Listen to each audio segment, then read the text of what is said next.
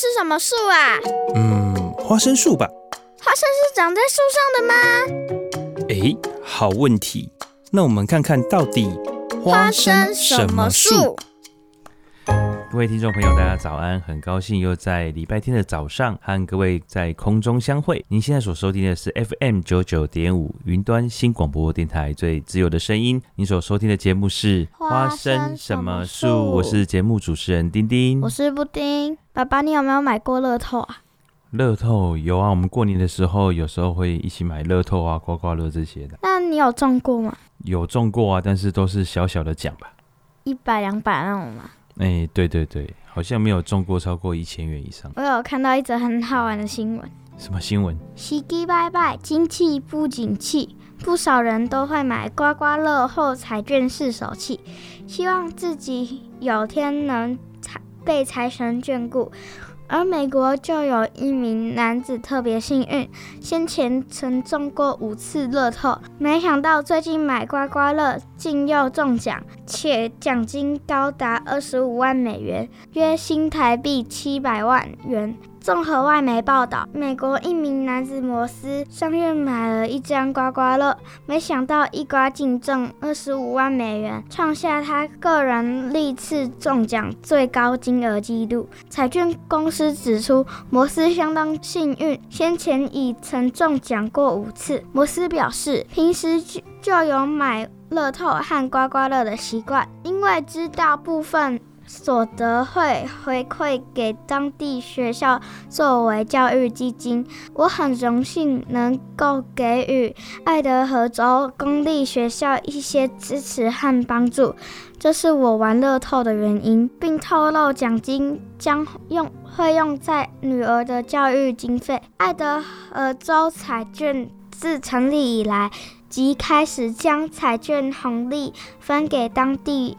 的公立学校以及长期为国家营运设施提供支持的永久建筑基金会，据了解，捐款总额约九点六一五亿美元，约新台币两百六十八亿元。哇，这个人也太强运了吧？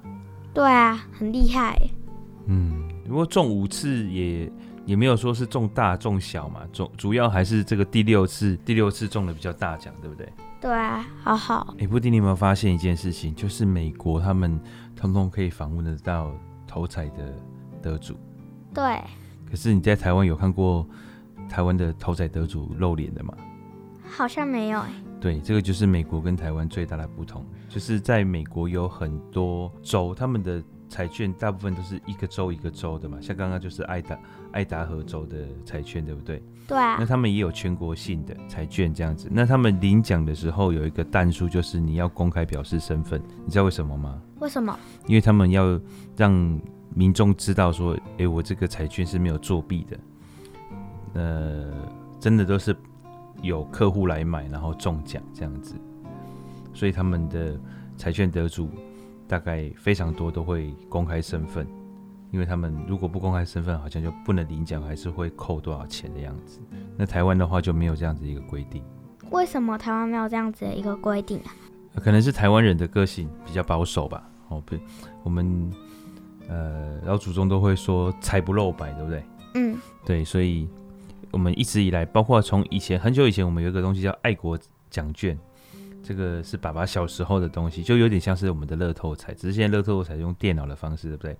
爱国奖券它是那个买号码，你不能选，你就是在那边选，在那个摊子上面你可以选你喜欢的号码，但是那个组合是它都已经组着组合好，你不能自己选这样子。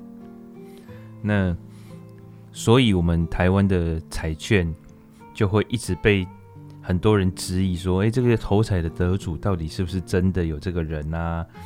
哦，会不会是呃被假冒的啊？或者是其实都只是一篇一篇的故事这样子？有这种阴谋论啊，就是说台湾的彩券得主其实都不是真人这样。那台湾有得主被发现过吗？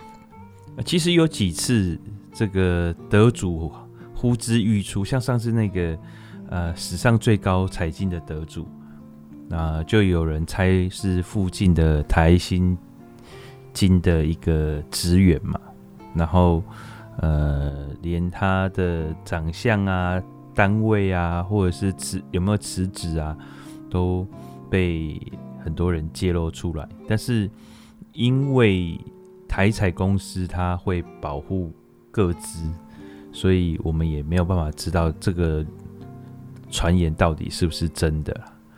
哦，那有几次是呃得主的身份确实是。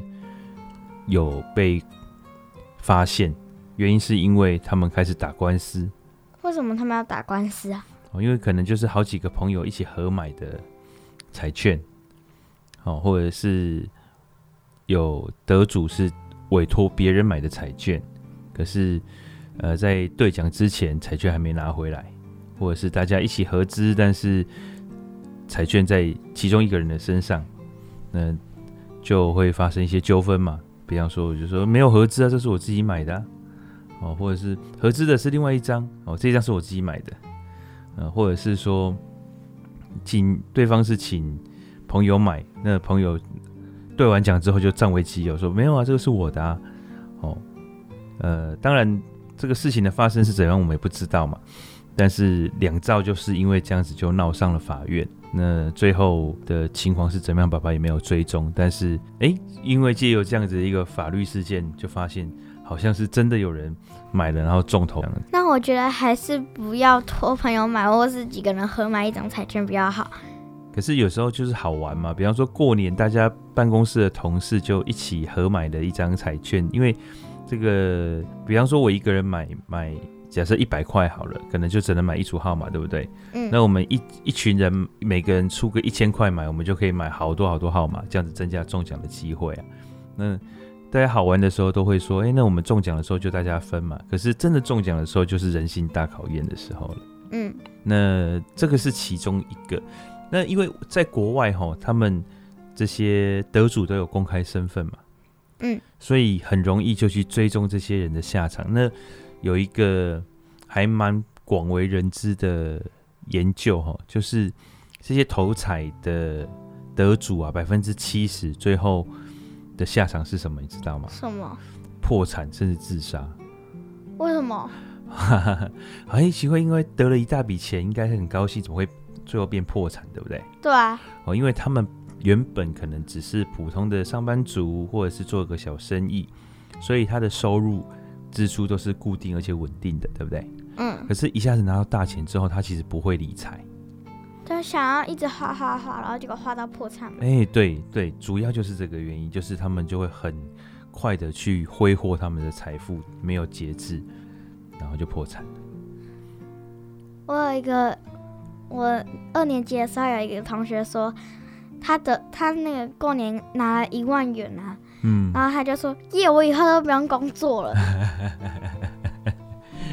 明显的是把这一万元看得太大了哈。嗯，哦，就算是一万美金，他以后还是要工作的啊。嗯，那如果是一万比特币的话，他估计就不用再工作了。比特币是什么？哦，比特币是一个虚拟的货币。我们以后啊找时间来聊聊比特币这件事情哈。那呃，可是，在台湾哈。我们曾经也有做过这样的追踪，后来发现，其实我们台湾大部分的乐透得主都过得还不错。你知道为什么吗？为什么啊？因为哈，我们华人的储蓄习惯非常的强，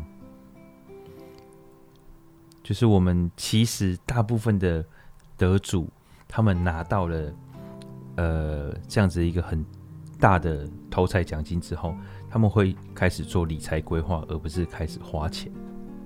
哦，这是我们华人的一个非常好的习惯哈，所以就是大部分人他会捐一笔钱出去回馈社会，或是给他想要呃资助的单位，然后开始做理财规划。那我们台湾有做过统计哈，大部分理会理财规划还是属于属于就是定存、保险跟这个基金。我们台湾财券是银行代理销售，所以。当得主领钱的时候，他是在银行领钱的。那美国的是他在一个彩券公司领钱的哦，这两种是非常不一样的。为什么？因为银行你知道他们的主要业务是什么吗？人人家跟他借钱，存钱跟借钱，对不对？嗯、所以他的主要业务就是在帮人家理财。嗯哼，所以你你如果是非常有钱的人，就当然就是他的大客户啊。嗯，所以你去那个领头彩的时候，这个银行就会把开始帮你服务，因为他服务你，他有钱赚嘛。嗯，那我们台湾人也喜欢跟银行打交道，去从事这些理财服务，所以我们的。大部分的头彩得主的钱是能够存下来，然后过着幸福快乐的日子啊。嗯，那你拿到头彩你会做什么啊，爸爸？我拿到头彩哦，嗯，我可能会先捐献吧，然后把钱留下来，当做是你跟你妹的出国教育的基金吧。那我跟你妈大概也其实不会有特别想要花什么钱呢？为什么？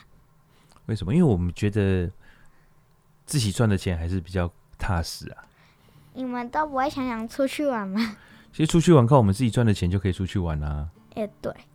对啊，所以呃，如果是这样的意外之财，其实我会觉得呃，给比我们更需要的人，然后留着未来给你跟你妹。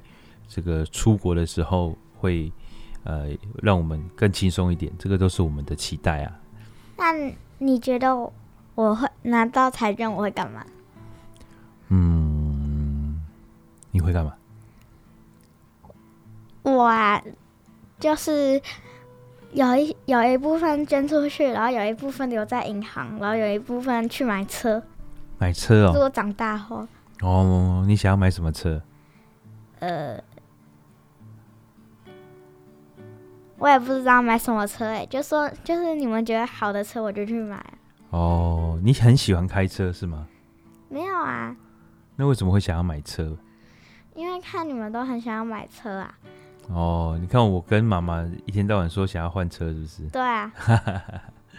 那还有呃，你知道我们的彩券啊？我们台湾的彩券叫做公益彩券，对不对？对啊。好，那刚刚他不是有讲说这个？爱德荷州，它的彩券彩券的盈余分配是用在呃给几个基金会，还有当地的教育，对不对？对啊。其实台湾的也是这样。我们台湾的叫做公益彩券，对不对？那我们现在的公益彩券是第四期，它每十年为一期。现在目前是每十年为一期，那现在它是第四期哦，它是从一百零三年到一百一十三年，所以第四期的彩券到现在为止已经过了七年了嘛。嗯。那七年已经大概它的盈余产生分配已经分配了多少钱，你知道吗？不知道。猜猜看。嗯，可以给我一个大概的数吗？嗯，很大。一亿元。一亿元哦。好了，第四期的彩券哦，经过这七年累积的盈余是两千亿元。哇，好多啊！对，这两千亿元呢，其中有一半哈是给地方政府。的社会福利，那四十五 percent 呢是给国民年金，然后还有五趴呢是给全民健保，所以这两千亿多出来的钱，完全就是进入到了这些刚刚讲的社会福利的部分。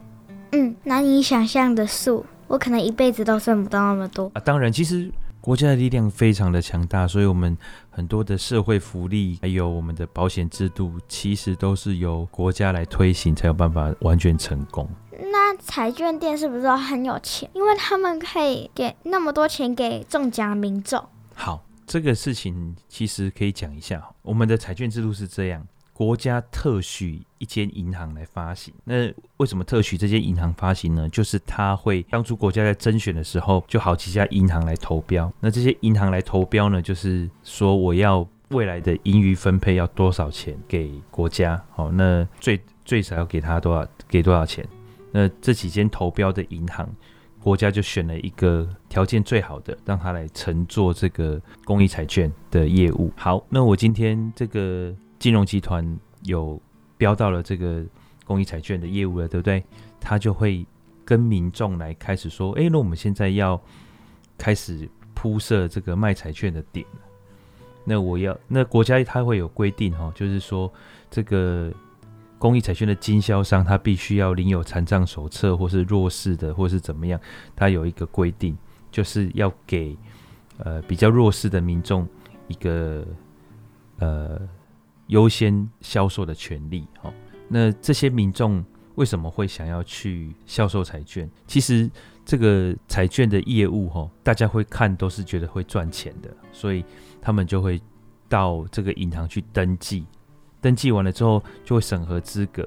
那审核资格，每个人都审核资格之后，就会从这个资格符合的申请者里面，他们就会抽签，然后让符合资格的民众来承销，来开始开彩券行卖这些彩券。那我们民众呢，就是就到彩券行买彩券嘛，对不对？嗯。那比方说，他这一张彩券是五十块或一百块，那还有其他的刮刮乐啊什么的，那我们的钱就给彩券行嘛。嗯，那彩券行他就把钱收下来之后，这所有的钱呢，他们就会上缴给这个银银行，银行会根据每期他所销售出去彩券的金额来定每期的奖金，所以卖出去越多，奖金就会越高，了解吗？了解了。好，那这些奖金越来越高，越来越高，它就没有上限。可是如果奖金很低，你会不会想去买？应该不会。对，所以他为了要促销吼，银行他会定一个最低标准，比方说大乐透现在就是一亿吧，那他们的彩金就会按照一定比例的分配，那就比较小奖，五奖以下它就是固定的金额哈，就是比方说两千块啊、一千块啊、四百块啊、两百块，那这个威力彩也是一样，反正就是他会照售出奖金的。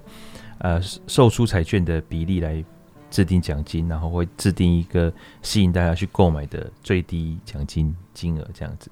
所以你会发现，为什么这个彩券哈，它到后来越摃龟越来越多期，这个买气就会越来越旺，因为它的奖金会一直往上累积，一直往上累积，所以可能原本最低的奖金是一亿，到后来变成三亿、五亿，甚至。十几亿、二十几亿、三十几亿，所以大家就会开始买气就会越来越旺，这样子。那卖彩券的这些彩券行呢，他们就是根据他们这家店卖出多少的彩券，那这个银行就会把它的营业额的比按照比例把它的盈余给这个彩券行。好所以彩券行其实它也只是一个经销体系里面赚这个佣金收入而已。所以彩券行有些是呃，它就是小小间的，它的佣金收入也是跟大大间的他们的佣金收入其实是比例是一样的，只是你开的比较大间，然后比较明亮，让人家觉得感官观感比较好。人家就比较容易去消费嘛。那你太小间，都看起来暗暗的，人家就可能觉得啊，这这根矿给的没掉，他就比较不会去买这样子。那听起来他们也没有赚很多钱呢。呃，其实这个开店做生意本来就是有一点风险啦，所以也是有赚有赔啊。那基本上可能赚的还是居多啦，所以呃，彩券行开了好像很少很少就是倒掉的。其实彩券哈，它也是属于赌博的一种行为啦。所以所有的赌博哦，最赚钱的你知道是谁吗？不知道哎。庄家永远都是最赚钱的。庄家是什么？庄家就是主持这个赌博的人。所以在这个赌博里面，最赚钱的就是政府嘛，因为他是庄家。嗯。然后呃，这个生意里面越上游的也越越赚钱。好，所以银行也赚钱。因为它有大笔的资金可以来让它运用，对吗？那你说消费者会不会赚钱？其实大部分是不会赚钱的，因为这是一个零和的游戏。什么叫零和游戏？就是在这个里面的钱是固定的。那觉这你看，这是两千多亿，然后还有发出去的奖金，其实都是大家买彩券的钱，对不对？嗯、对啊。好，所以呃，你就知道大部分人是输钱的，然后成就给。少部分的人赚钱嘛，对吧？嗯哼。好，所以其实任何的赌博或者是这种彩券，其实你都没有把它办，没有办法把它当成一个正常的收入来源。所以我们还是脚踏实地的呃去经营我们自己，好、哦、培养自己的竞争力，然后好好的呃去做自己喜欢的事情，那让自己的生活过得开心，而且能够赚到自己呃支应自己生活的费用，我觉得才是比较正常的方法啦。那我还是自己好好存钱买车好了。嗯，这个比较靠谱。好，我们来一起听一首歌吧。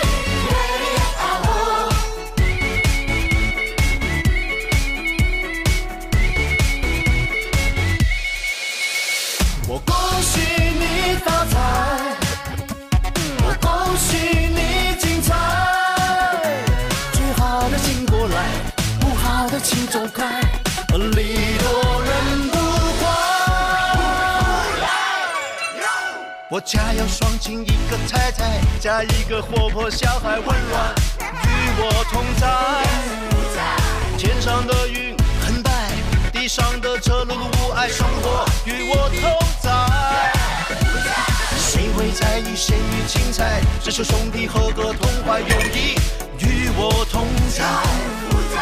拥有无数人的关怀，也给无数人的关爱，人生与我同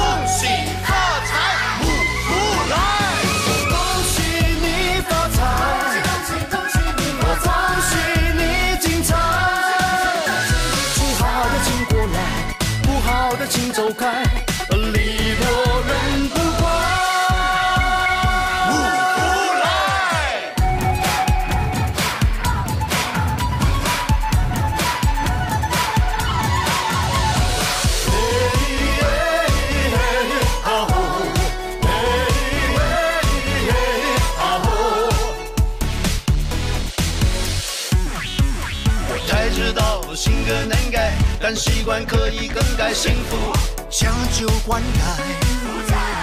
花花世界配上一代，留下空间给下一代，和谐大步向前迈。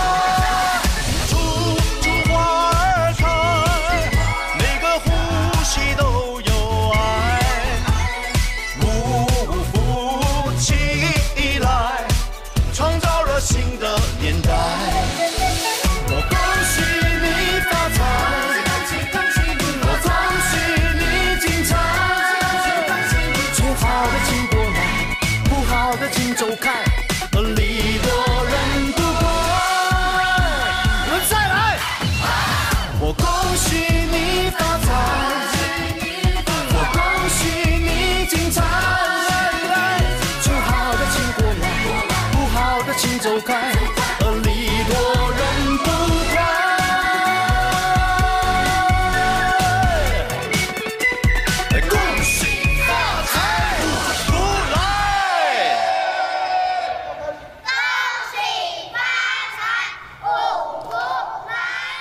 胶同海鲜下肚，调查每人每年吃一根吸管。塑胶入海破碎后，恐进入食物链流入人体。环团绿色和平根据文献资料推估，十九至六十五岁有吃海鲜的民众，每年平均吃超过五十公斤海鲜，同时吃进一点六三万个微塑胶，如同吃。吃下一根吸管，塑胶制品为人类带来便利，却也造成环境污染。尤其流入海中，经过阳光照射破裂后，更可能被海中生物食用，进而进入食物链被中被人类食用。微型塑胶对环境的伤害已成为全球关注的议题。你看多么恐怖的新闻啊！我那么爱吃妈妈煮的红烧鱼，然后我也很爱吃回转寿司，回转寿司里面几乎都是海鲜。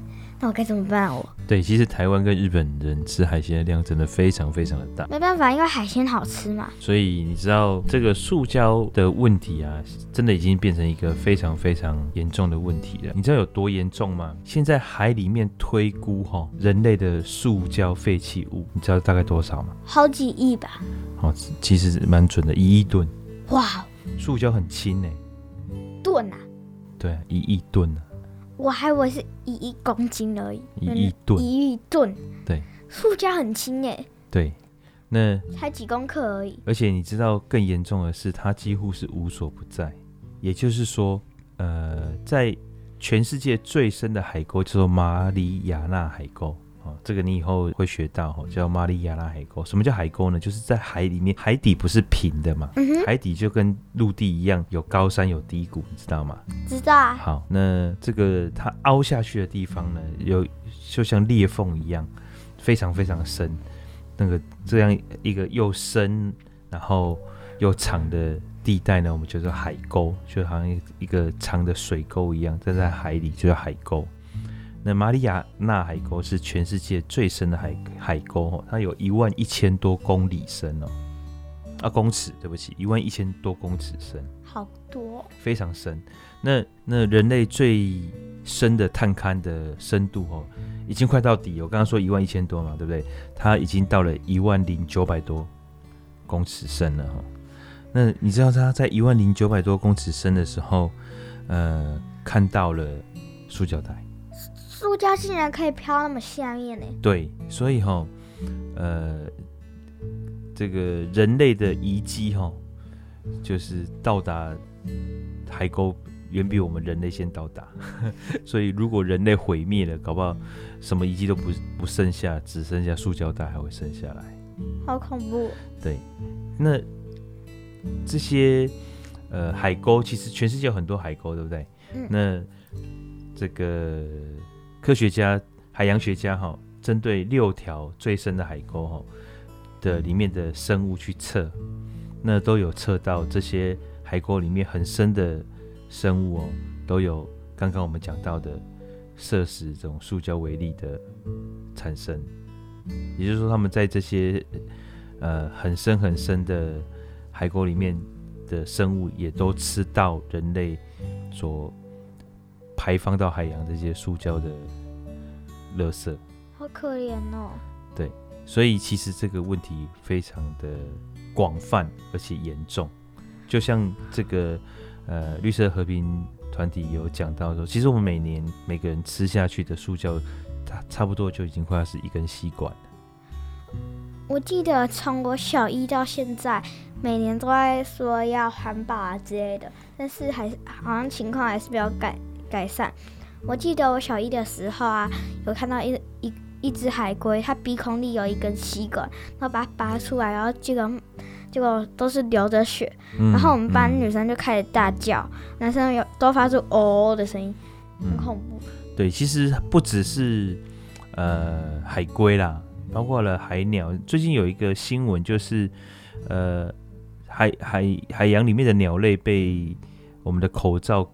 绊住双脚的照片，你有看过吗？没看过。哦，它就是一只鸟，它的双脚被口罩给缠住了，好可怜哦。对，那这些的情况也不是一天两天的。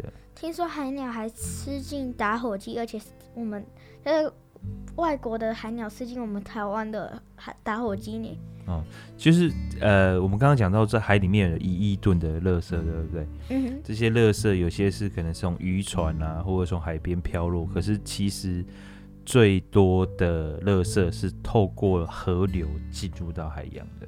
也就是说，我们人类呃在西边乱乱丢垃圾。对，就是生活中的垃圾透过了这样子河流进入到海洋的垃圾是最多的。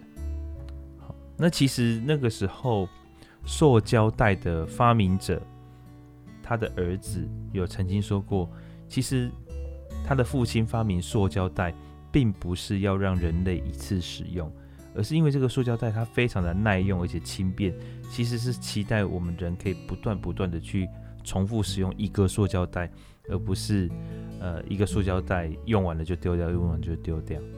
那所以我们现在使用的塑胶袋的，不管是方式或者是使用的量，其实都已经跟原本发明者是非常大的违背，也造成环境这么大的负担。所以其实从我们开始就应该要好好的来做塑胶减量的工作，对不对？嗯，人类不仅害到海洋，也害到自己本身的健康。对，你讲到这个，其实还有另外一件事情也很严重，就是海洋里面生物的重金属污染。重金属污染是什么？哦，因为随着河流流入海洋的，不单只是塑胶垃圾而已，还有各式各样的重金属垃圾跟废弃物。重金属是指什么？呃，我们人类其实生活里面有很多的呃化学物质，对不对？嗯。然后也有很多的呃金属物质，那这些丢弃了之后，有些它就会随着垃圾或者是呃，我们排放的水进入到河流里面，那这些可能是肉眼看不到，但是它存在的这些化学物质或者是重金属物质，就会跟着河水一起进入海洋。那这些海洋生物，鱼虾贝类，或是甚至海草类，就会开始摄取到这些化学物质跟重金属。所以，我们吃进去的这些海鲜，不单只是有塑胶为例的问题。还有金属和化学物质的问题。欸、对对对，没错。哦，所以这些在我们呃吃海鲜的时候，可能也会同时的进入到我们身体里面。那有些重金属跟化学物质，它是不能被代谢的，也就是说，它会永久的存留在我们的身体里面。好恐怖哦！对，这久了之后，就会造成我们的身体病变，甚至会遗传给下一代。这种东西还会遗传给下一代？对，那我们要怎么避免呢？其实，呃，现在有一些呃专家已经鼓励说，我们尽量的去避免吃大鱼。大鱼是什么鱼？像尾鱼啊、旗鱼啊，哦，这些鲨鱼啊，这些都算是体型非常大的鱼。为什么避免吃大鱼？你知道吗？因为。小蟹小蟹吃那个海草，然后，然后，然后小小鱼吃那种小虾小蟹，然后大鱼又吃很大鱼又吃很多那些小鱼，然后所以所以全部吃到的物质都在它肚子里面。哎，你讲这个真的非常的正确，这个有个比较简单的概念叫食物链。嗯。哦，那大鱼它就在食物链的最顶端，而且大鱼通常存活的时间会比较久，对不对？嗯，所以它吃进去的这种化学物质或是金属物质，通常都是最多的。哦，那它辛辛苦苦累积一辈子的金属物质，就被我们一口吃下去了，好恐怖哦！哦，所以我们在选择食物的时候，最好也是可以选择比较小的鱼类鱼种，就像我们现在很多鱼友已经开始在标榜说。欸、它是提取自沙丁鱼或者是小型、中小型鱼类，但是大的鱼的确比较好吃啊。哦，对，所以是不是养在人工的养鱼池哦，没有任何污染，就不会有这种问题？养在人工的养鱼池，它还是有机会被污染的。第一个，它会提取海水养殖嘛，那近海的海水它可能会有重油的污染啊，哦，因为有渔船、有货轮啊这些的嘛，哈。那当然，这个塑胶跟金属既自既然是从陆地上排出去的，那近海的污染源一定是比较严重啊。嗯，好，这是第一个。第二个呢，饲养的这些水产类呢，还有一个更严重的问题。什么问题啊？好，就是它可能会用药物来防止它生病，所以它还有另外一个更严重的污染。药物。对，就是药物的污染。那感觉人工人类养殖的也没有比较安全，反而更危险。呃，所以有现在有很多就是标榜这个生机，好，或者是无毒。像你小时候吃虾子会过敏，你还记不记得？我记得啊。对，那我是不是都会去特地跟一个阿伯阿姨买虾子？对啊。对，因为他们就是无毒的虾子嘛，你吃了之后唯一不过敏的就是他们家的虾子，但是它虾子就是。价格会比较高一点。健康问题。对，因为它的饲养成本比较高。比方说，人家养养那个虾苗撒下去，三只会活两只，它可能三只只活一只，类似这样子，或者是说。它用的东西就是比较有机、比较天然、比较好，所以成本就比较高。大家都为健康费尽了很多钱。就是现在的人，你要吃比较健康的东西，就是真的要花费比较高。那不是那些那种穷困的家庭，就是就是卫生。环境或吃的东西都比较不健康，这个就讲到经总体经济的问题。他不只是吃的比较不健康，他到了求学的时候，他能够拿到的社会资源反而比较少。为什么？因为他的所属的经济环境比较不好的时候，它的竞争力比较弱。可是我们现在的教育体制，有时候，比方说甄试，好，那你真试到了自优班，是不是就会拿到比较多的教育资源？嗯。可是你会发现，真试进自优班的孩子，通常都是家境比较富裕的，因为只有比较富裕的家长，他有心力去从小培养孩子。嗯，难怪大家都从小学这个学那个的。对，那个是你有家庭经济允许的情况下。所以现在很多人在讨论一个问题，就是社会阶级的流动。什么叫社会阶级的流动呢？就是在爸爸，甚至爸爸在更早之前，阿公阿妈的那个年代，你是穷人，不代表你的小孩会是穷人。嗯。对吗？因为我靠着自己的努力可以翻身嘛，我靠着自己的努力，努力的受教育，或是努努力的工作，有机会赚到钱。那我这一代虽然穷，但是可能呃我的下一代他就可以有机会过好日子，对吗？嗯。可是现在就有讲到这个呃贫穷可能会被继承的问题，因为我就是很努力，很努力都不一定赚得到钱。然后又没有办法帮助我的儿女有比较好的社会竞争的优势，所以他们可能也会跟我陷入一样的循环。那包括我的孙子、我的曾孙，他们可能就一直就没有办法跳脱这样子一个资源匮乏的情况。好像讲的有点太遥远了，对不对？那我们再休息一下，听首歌，缓和一下心情吧。嗯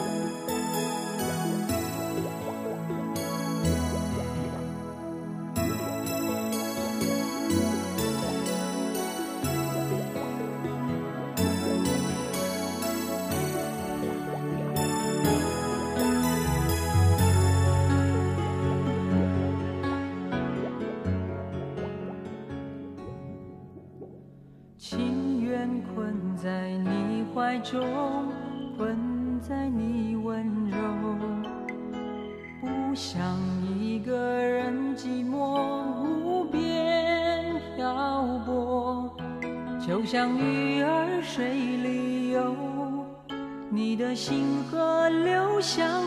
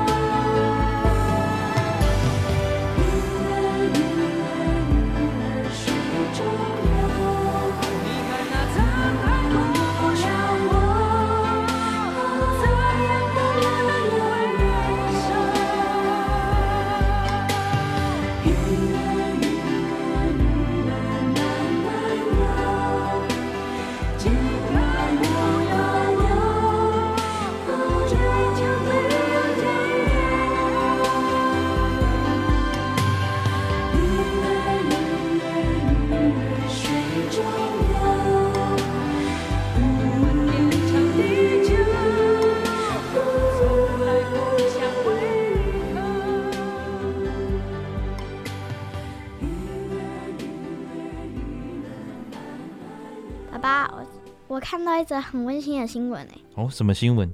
大扫除，二十八万私房钱当垃圾丢，诚实清洁队员交警方。台中市七十二岁周姓阿嬷。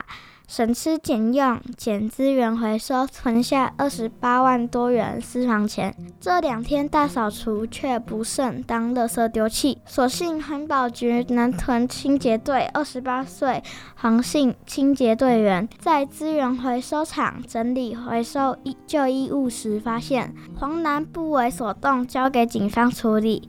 这笔钱是周姓阿嬷准备用来给女儿办嫁妆，巨款失而复得。阿嬷感动到频频致谢。台中市第四分局大墩派出所警员林伟祥，一月二十五日下午备勤时，航信清洁队员突然提着装满现金的塑胶袋进来报案。由于钞票数量颇多且带有霉气，林员研判是民众存放私房钱，时间一久遗忘。过年大扫除不慎误丢，因钞票湿气太重，无法用点钞机清点，于是发动同事分工清点，金额竟高达二十八万三千九百三十元。林员发现钞票里夹杂着废纸回收收据及超商发票，他与警员林黄伟林。一发票找到店家，并透过会员资料显找到周姓阿嬷，拨打电话通知阿妈，还以为是诈骗集团。原来阿妈辛苦捡回收物赚钱，打算当女儿嫁妆及养老金。夫妻俩寻寻回现金，内心十分感动。在警员陪同下，走到清洁队，向航信队员当面致谢。黄男婉拒夫妻俩的红包，并低调表示这是应该做的事。嗯。蛮温馨的，可是你知道吗？其实每年哈，我们清洁队员捡到大大小小的现金啊、金饰啊，真是不胜枚举，也常常上新闻。这个二十几万还不算多的哦，还有曾经有捡过四百多万。这些人到底是多有钱，掉那么多钱还不知道？那可能是放着放着就忘了，或者是长辈放的。那长辈可能就是老了，记忆力不好，或者甚至就是过世了。过世了，对，那他们后。就是后背处理的时候也不知道里面有这些东西，就直接拿去丢了。这个这个事情真的不少发生哦，我们常常在新闻里有看到。但是你也可以从这个事事情里面看到一件事情，就是，诶，台湾的清洁队员的素质很高诶，你有没有发现？有啊。很多人都拾金不昧，因为他如果捡走了，他不讲，大概也有些人是不知道嘛，对不对？嗯哼。哦，或者是说知道也没有没有办法，可是。哎、欸，我们很多清洁队员其实就是，你看他，比方说减个二十几万也是他半年的薪水，对啊，对不对？那四百多万更不用讲了。可是他们还是就是会将心比心呐、啊，所以台湾人是真的善良的人还是居多，对不对？嗯。那你知道这些拾货物如果给警察送去警察局，你们学校都有跟跟你们教教导你们嘛，对不对？如果在路上。呃，有寻得失货物的话，要交给警察，对不对？对啊。那交给警察之后会怎么处理？你知道吗？就是通知失主。对。把他领呃，叫他领回来吧。对。那可是失主如果通知不到怎么办？不知道哎。好，就是有一个有一个警方他们有个拾货物的规定哦，这个是算是条例吧，也算是法律的一种。就是说，如果你是五百块以下的拾货物，会公告十五天，如果十五天没有人来领的话，那就就会告诉你说，哎，这个东西变你的，就是拾拾货者呢，他就是可以获得这个拾货物。那五百块以上的拾货物，哈，警方会公告六个月，那六个月以后如果没有人领取的话，也是这个所有权就归给这个拾货者。对，所以有些东西你捡到了，其实你真的不知道会这个东西是谁的，你送去警察局。那如果过了呃六个月之后没有人来领，就那个警察会通知你说，哎，这你捡的东西没有人来领，所以所有权就会归给你这样子。那还有另外一个还蛮特别的规定，我不知道你有没有听过，就是说，呃，就是捡到人家，就是你的东西如果被捡到的话。要拿十分之一的金额当做是答谢给对方。你有听过这个礼俗吗？没有。这个其实是一个日本来的礼俗哦，就是他们会呃约定成熟的，就是说呃你比方说捡到我的钱包，我这里面有一万块钱，我就拿一千块钱给你当做是谢礼，谢谢你这样子哈。那其实这个都这个。在日本是约定成熟的一个规矩，可是，在台湾其实条例里面是有把它写进条例的，就是说，拾得者，拾得的就是说我我捡到的人哈，我最多最多可以跟对方，他如果来领的话，我可以跟他要十分之一的金额，或是价等价十分之一，当做是谢礼。嗯。就是这个是应得的哦，只是看你要不要去跟对方索取。所以你可以，你跟对方索取的时候，对方是要拿出十分之一的。那但是很多人像刚刚那个那个黄姓的清洁队员，他就是很善心嘛，他觉得那个是他应该做的事情，所以他就不跟对方收取，对不对？也不好意思直接跟他讲吧。没有，那个是应得的啊。所以呃，你看他是连人家主动要拿给他，他都不要拿，对不对？这是更难得。那其实大部分的人他也不会去要求这十分之一。但是过去我记得有一个新闻，就是他拿去啊，他有一个人他也是捡到钱吧，还是皮包，然后送去警察局。那他有跟对方收，就是那个要这十分之一的的谢谢金。但是这个其实没有价值判断的，这个法律上规定是他合理应得的哦。可是对方不愿意给。那最后也是因为这这条法律对那个判给判给这个人说，你你要你必须要拿出十分之一的的价值给这个拾货者。嗯，对。我忘记是你还是妈妈跟我讲过一个故事，哎。好。从前有两个小朋友，他们捡到一个钱包就送去警察局。嗯哼。然后失主来了，为了道谢，他就从钱。钱包里面拿出一千块，去印了两份考卷，分别给那两个小朋友。为什么要印考卷？对啊，这是一个恩将仇报的故事，哎。嗯哼，这么悲伤的故事一定是你妈讲的，不会是我讲的。好，那我们今天的时间差不多了，那我们就在这个悲伤的故事当中跟大家说拜拜喽。拜拜，拜拜。从下个礼拜开始，我们要准备过年喽。新年快乐！好，新年快乐，拜拜。拜拜。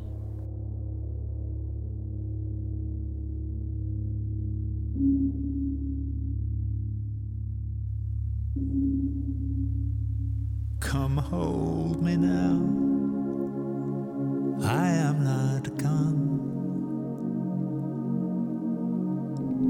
Would not leave you here alone in this dead calm beneath the waves.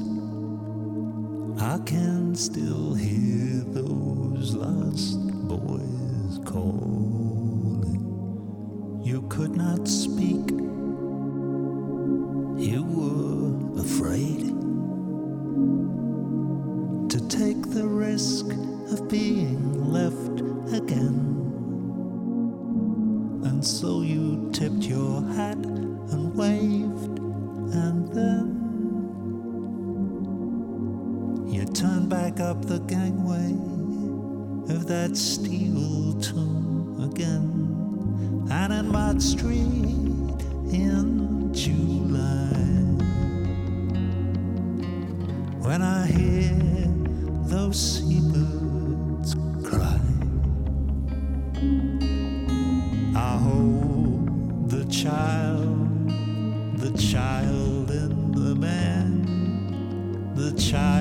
that we those